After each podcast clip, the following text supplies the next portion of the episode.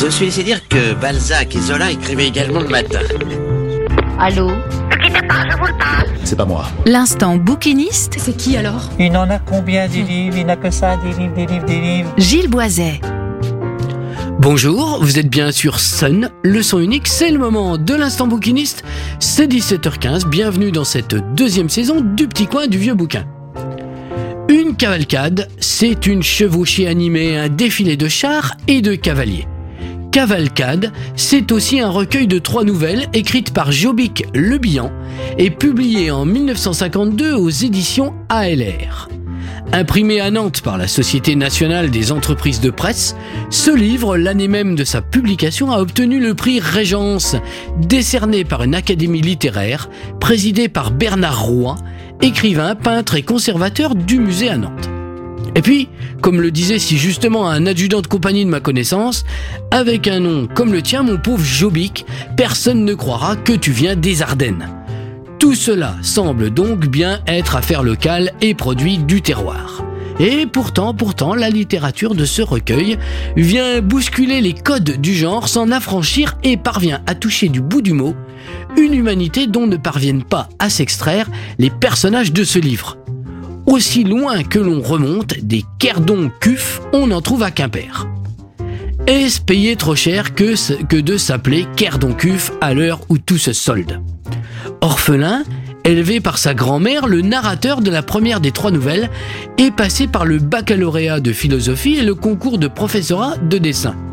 C'est à 10 ans qu'il fit son premier tir avec une carabine de stand. C'est acté, depuis, il sait qu'il a horreur des armes à feu, une horreur totale et irraisonnée, comme celle que l'on peut éprouver pour les vaches, le veau maragot ou l'odeur de la verveine. Je laisse ici d'ailleurs bien volontiers à l'auteur du livre l'entière responsabilité de ses dégoûts. Mais en tout cas, en tout cas, il n'a pas ce goût des armes à quoi on reconnaît le mal de bonne race.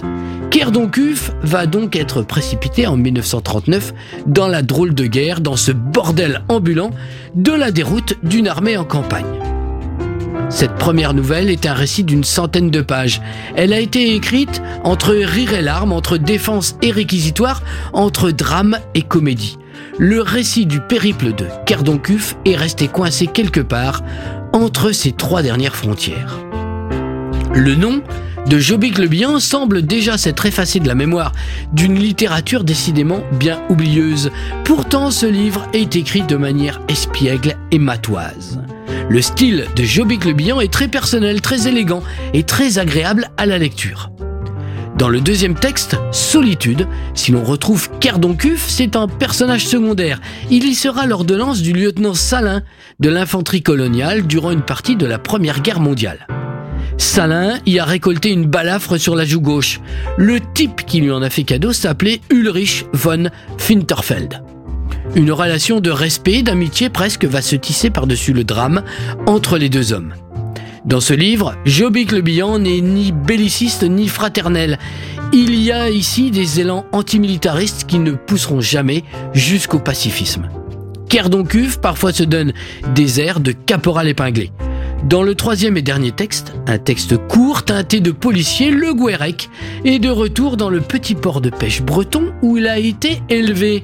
Il revient de captivité, il a fui les Champs-Élysées qui se germanisaient. Il a retrouvé Yvonne, qu'il avait aimé déraisonnablement au temps de ses adolescences, mais un drame va éclater soudain et brutal dont on ne fera que soupçonner les tenants et les aboutissants.